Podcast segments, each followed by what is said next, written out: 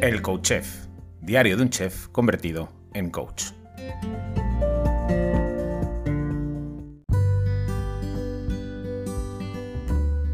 Bienvenido, bienvenida a un nuevo episodio del Coach Chef, diario de un chef convertido en coach. La semana pasada te comentaba acerca de las entrevistas que voy a hacer a partir de ahora, eh, los miércoles, que el formato iba a cambiar. Si bien estaba utilizando algunas grabaciones, algunas conversaciones que habían quedado por ahí en alguna red social con algún amigo, con alguna amiga, con algún profesional, había ido rescatando perlitas que me parecían muy interesantes y las, iba, las había depositado ahí en el, en el miércoles, en el, en el episodio del miércoles, a partir de ahora le vamos a dar empaque, importancia a esa entrevista, ¿vale? Quiero que sea eh, el plato fuerte semanal. Eh, los viernes está la receta, que también es un plato fuerte, pero los miércoles, fuera de lo gastronómico, eh, la entrevista va a coger importancia y se va a convertir en el eje. Quiero traer gente interesante que nos cuente cosas guays. Y lo vamos a hacer durante un mes completo. Cuatro entrevistas en las que en cada, en cada microentrevista con ese profesional vamos a ir tratando distintos aspectos que van a tener un hilo argumental, van a tener un eje sobre el que girar y, así va a ser. Espero que te guste, de verdad, porque lo hago con mucho cariño y creo que va a ser muy interesante y va a aportar un montón de valor. Y empezamos, empezamos eh, estas nuevas entrevistas, este nuevo formato, eh, con una persona absolutamente maravillosa, Laura Porta en casa. Ella es psicóloga, coach, eh, especialista en parejas, acompaña a parejas a resolver conflictos, a entenderse mejor. Hola Laura, ¿qué tal estás? Hola Fernando. Bueno, lo primero de todo, muchas gracias por invitarme. Nada, gracias a ti por estar aquí. Y, sabéis por qué, en este podcast que, en, el que trato un poco asuntos mm, de salud, de crecimiento personal, ¿no? busco un poquito que, estemos cada día un poco más felices, pues hombre, las parejas tienen mucha importancia, tanto si la tienes como si no la tienes. Si la tienes es un foco de, interés y si no la tienes también se convierte en un foco de interés, ¿no? Entonces, la pareja, que es ese, ese lugar de encuentro de dos seres humanos o bueno, o tres o cuatro, porque últimamente las parejas cambian mucho los formatos, es un lugar de encuentro y de crecimiento personal. Eh, además, la pareja, bajo mi punto de vista, tiene algo muy interesante y es que nosotros elegimos las parejas, porque los padres también son un lugar de aprendizaje, pero nos vienen dados. Y los hijos, de alguna manera, aunque se elige tenerlos, también vienen dados por la naturaleza. Pero las parejas, las parejas son esa personita que en un momento dado elegimos para que nos acompañe eh, un ratito y, me parece un lugar de crecimiento muy chulo y, muchas veces foco de estrés y foco de sufrimiento, si no debería de ser así, ¿verdad, Laura? Pues sí, de hecho me encanta eh, la introducción que has hecho, ¿no? Hablando ya directamente de, esa elección que se hace de pareja, directamente ya le has añadido como un sentido, que es esa persona que te acompaña y que te permite crecer. y me parece muy importante hacer hincapié en eso, porque creo que no siempre nos planteamos el por qué queremos tener pareja o para qué. Porque hoy, Laura, hoy nos vas a hablar eh, de, cómo crear una pareja medida, ¿no? De cómo crear de alguna forma una pareja consciente. De eso nos vas a hablar hoy. En los siguientes eh, miércoles nos hablarás de otras cosas, pero hoy desde el principio, ¿no? Vamos a partir de esa elección que hacemos. Eso es. Em, sí, a diferencia de lo que es una pareja paquetizada o estandarizada, que es un poco, pues si no, nos, no pensamos mucho, simplemente, bueno, quiero tener pareja o a ver si me he hecho novio, me he hecho, novia y, no le damos más vueltas, ¿no? Pero ¿qué significa realmente tener pareja? ¿Y qué es lo que nosotros queremos, ¿no?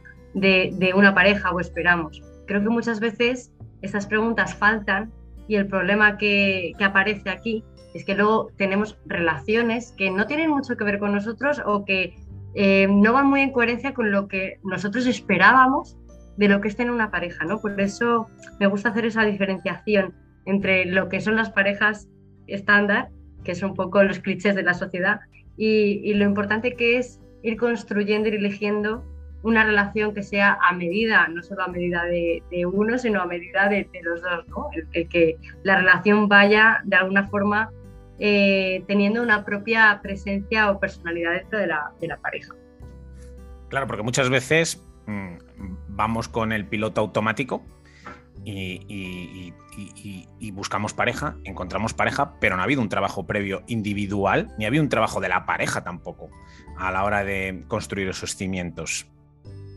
Eso es. Digamos que sí que hay ciertos cimientos más o menos se conocen por parte de todos, ¿no? De los elementos que tiene que tener una relación. Esto lo, lo habló Stenberg, que es un psicólogo muy conocido, muy famoso, y hablaba de tres pilares que son el compromiso, la intimidad y la pasión. Entonces, para que una relación mm, se, se llame como tal, pues tienen que estar presentes y según la cantidad de elemento que haya de uno o de otro, pues se van creando tipos de relaciones diferentes, ¿no? Pues lo que decimos siempre de que hay, relaciones que, oye, discuten un montón y están todo el rato a la gresca, pero tienen mucha pasión y, y seguro que todos tenemos a alguien que nos tiene la cabeza o, relaciones que llevan toda la vida juntos y que lo hacen todo juntos y que son como muy amigos, como muy compañeros, ¿no? Esos elementos sí que creo que más o menos todos los tenemos un poco presentes, pero a mí me gustaría ir más allá, ¿no? El, vale, eh, sí, aparte de tener una relación, ¿qué sentido tiene en mi vida esta relación, ¿no? Darle una pequeña connotación un poco más espiritual. ¿Para qué sirve esta relación en mi vida qué estoy aprendiendo? Porque tú lo has dicho antes, cuando elegimos una, una pareja, no es casualidad. No, no elegimos a, bueno, pues al más guapo y ya está, ¿no? Hay un montón de elementos que, que intervienen ahí para esa elección y el poder descubrir ¿no? qué hay detrás. Incluso hay veces que decimos, es que no sé por qué me gusta tanto esta persona, pero me encanta. Y realmente en mi papel, en mi esquema mental de, de lo que yo tenía pensado, ¿no? las expectativas que yo tenía con respecto una pareja, esta persona no las cumple. Y sin embargo, te enamoras locamente, ¿no? ¿Qué es lo que hay ahí? ¿Realmente crees que es casualidad? No lo sé. Joan Garriga, Joan Garriga, que la semana pasada, un poco para introducir eh, eh, la temática de hoy y de las próximas semanas, utilicé un texto suyo. Joan Garriga explica de una manera muy chula esa parte del enamoramiento, ¿no? De cuando te atrae a alguien mucho, mucho, mucho. Y él sostiene que esas elecciones están bastante lejos de ser elecciones conscientes y que es nuestro inconsciente el que selecciona de alguna manera a esa persona porque eh, detectamos, intuimos cualidades que a nosotros de alguna forma nos faltan, nos sentimos carentes de ello. Entonces lo elegimos de manera inconsciente como campo de aprendizajes para integrar esa parte que tiene y nosotros eh, detectamos o nos sentimos en carencia. ¿no? Y él explica el enamoramiento de esa manera, lo explica así. Y el desenamoramiento precisamente lo explica eh, cuando tú no eres capaz de integrar eso que la otra persona te ofrece eh, y eso que en un momento dado veías tan maravilloso, pues se convierte en algo irritante. Pues imagínate, ¿no? Em, ves, eres muy tímido, muy tímido, muy tímido y te enamoras de una persona que es muy extrovertida, que es muy abierta y tú quieres integrar una parte de esa eh, personalidad de la, otra persona en tu vida, pero llega un momento que hay un bloqueo, una limitación, o hay algo que no te permite abrirte como te gustaría. Entonces eso que antes era maravilloso, ay, qué extrovertida, ay, qué divertida, ay, qué, ay, cómo es, pues se convierte en alguien que entrometida, que no sé qué, que no sé cuánto, porque tiene que ver con nuestra propia incapacidad de integrar esa cualidad que buscábamos en el otro. Así que así explica Joan Garriga y creo que tiene un poco que ver con eso que decías, ¿no?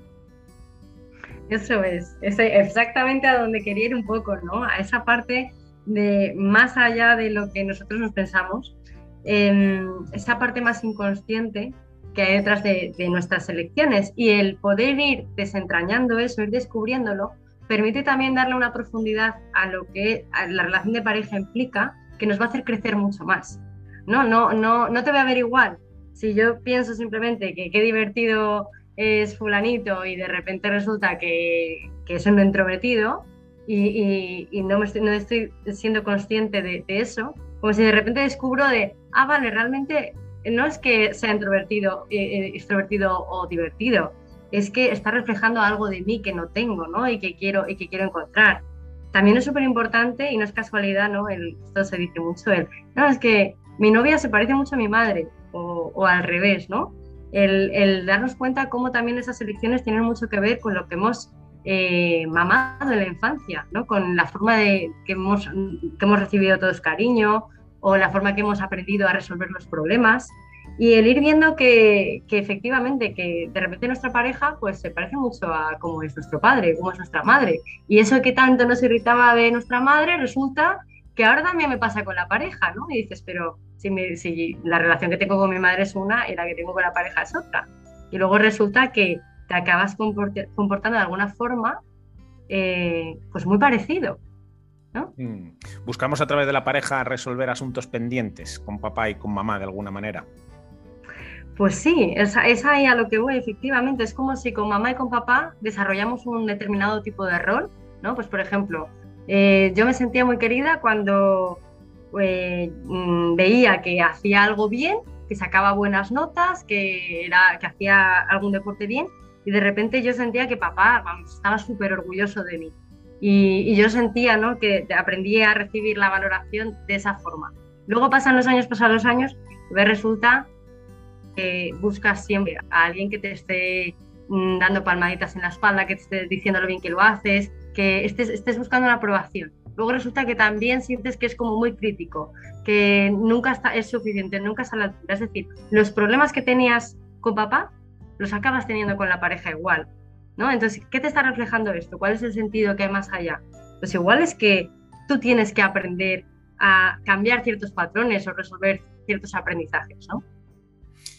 Qué guay, qué guay. Em, crear parejas conscientes, esa es la base, ¿no? Em, ¿Cómo definirías una pareja consciente? Qué pregunta más buena y más difícil también. No sé si existe una definición como tal, pero bueno, para mí la conciencia tiene que ver con, con poder darle el sentido eh, más espiritual, más allá de, lo que del tú y el yo, ¿no? Sino qué representas tú en mi vida y qué represento yo en la tuya y, a partir de ahí poder ir creciendo y, evolucionando juntos, entendiendo que eh, si en algún momento nos hemos elegido ha sido porque, eh, bueno, pues hay cosas que, que, nos, que, nos, vamos a ayudar mutuamente en el camino y, y, vamos a poder aprender juntos hasta donde queramos. A lo mejor llega un momento en el que ya pues no, pues ya no, ya no es necesario, ya se han resuelto cosas, ¿no? Pero en un momento puntual de la vida tú eliges a una persona y esa persona te elige a ti. Y, y es para, para, aprender y avanzar juntos ¿no? y resolver. Y qué bonito el poder acompañarse de esa manera y, y aprender a ver los problemas o, o, las cosas que nos irritan o que nos molestan desde esa perspectiva, no tanto de, desde esa necesidad de querer que el otro cambie, sino desde esa visión de poder ver, bueno, me está reflejando algo que tiene más que ver conmigo que con, con la otra persona en sí, ¿no? Oye, Laura, em, em, imagino que en consulta eh, trabajarás con muchas parejas que precisamente carecen de esto, ¿no? De un, proceso, de, un proceso en el que haber tomado conciencia, en el que haber diseñado su relación a medida, sin haber comprado o, o alquilado las medidas de otros, ya sean sociales o familiares. ¿Cómo repercute eso así, a bote pronto, el no haber sido capaz de trabajar las bases y los cimientos de esa manera? Bueno, pues eh, mm, muchísima frustración y sobre todo mucha confusión, ¿no? Porque muchas, muchas veces me vienen personas, ya no solo parejas, como que, la conclusión a la que llegan es siempre me pasa lo mismo. Empieza una relación y siempre pasa esto, siempre me acaban poniendo los cuernos o eh, me acabo desinflando, como si hubiese un patrón que se repite.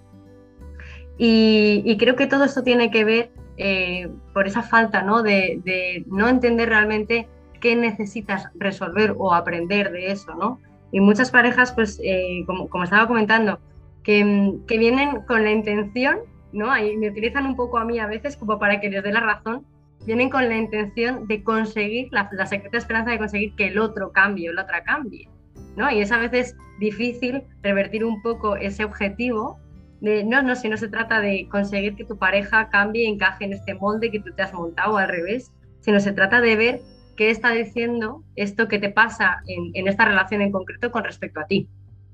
¿no? ¿Qué tienes que cambiar tú con respecto a esta situación? Y ya desde ahí, desde esa zona de control, pues podemos trabajar, porque si nos empeñamos en esperar que el otro cambie, es súper frustrante, porque al final dependemos de otra persona para que cambie y entramos en una especie de lucha de poder de tú te vas a moldar a mí y no al revés, sino yo me voy a moldar a ti. Y ahí venía esa parte de crear esa relación a medida, si no se trata de que ninguno se amolde a ninguno, sino que desde dónde es cada uno, desde las necesidades de cada uno, se vaya creando una relación que esté amoldada a las necesidades de ambos. Y teniendo en cuenta que en ese, en ese moldeamiento, en ese acuerdo o negociación, ambas partes van a tener que ceder algunas cosas, van a tener que perder un poco de espacio o de territorio en pos a la relación, pero también van a tener que llevarse consigo las cosas fundamentales que, ellos necesitan, ¿no? Y, y, es ahí cuando se crea esa, pareja medida, eh, donde incluso yo, invito en, las sesiones a ponerle un nombre característico a, esa, relación, ¿no? El darle una serie de, de atributos que caracterizan la relación y poco a poco ir diferenciando la relación de los miembros que la componen, ¿no? Digamos que tú estás aquí, yo estoy allá y está la relación, qué es lo que hay que trabajar, porque cuando nos quedamos en el tú y yo es cuando entramos en esa lucha de poder, de, ah, yo voy a cambiar por ti y tú por mí no, y yo me voy a moldar y tú no, y, ahí nos perdemos y no podemos ver esa, ese espejo que a veces nos hace el otro, ¿no? De, bueno, me está reflejando esto que tengo que trabajar yo. Y, el hecho de, crear una entidad propia a la relación es lo que permite que dejemos de lado esa parte de ego y, directamente podamos ver, independientemente de nosotros, qué necesita la relación y qué, le falta, teniendo en cuenta las necesidades de cada uno. Qué guay, es como, se me acaba de ocurrir, es como si la pareja se comprase una planta y la relación es la planta y ambos eh, acuerdan y deciden qué cuidados han de darle a la planta para que esté en las mejores condiciones posibles. Pues regaremos tres veces a la semana, la pondremos en un lugar donde le dé el sol, le echaremos fertilizante una vez al año, le cambiaremos de maceta, la hablaremos de vez en cuando para que sienta nuestras palabras, en fin, es como darle entidad a la relación para trabajarla desde fuera de cada uno de nosotros y trabajar en pos eh, de esas relaciones guay.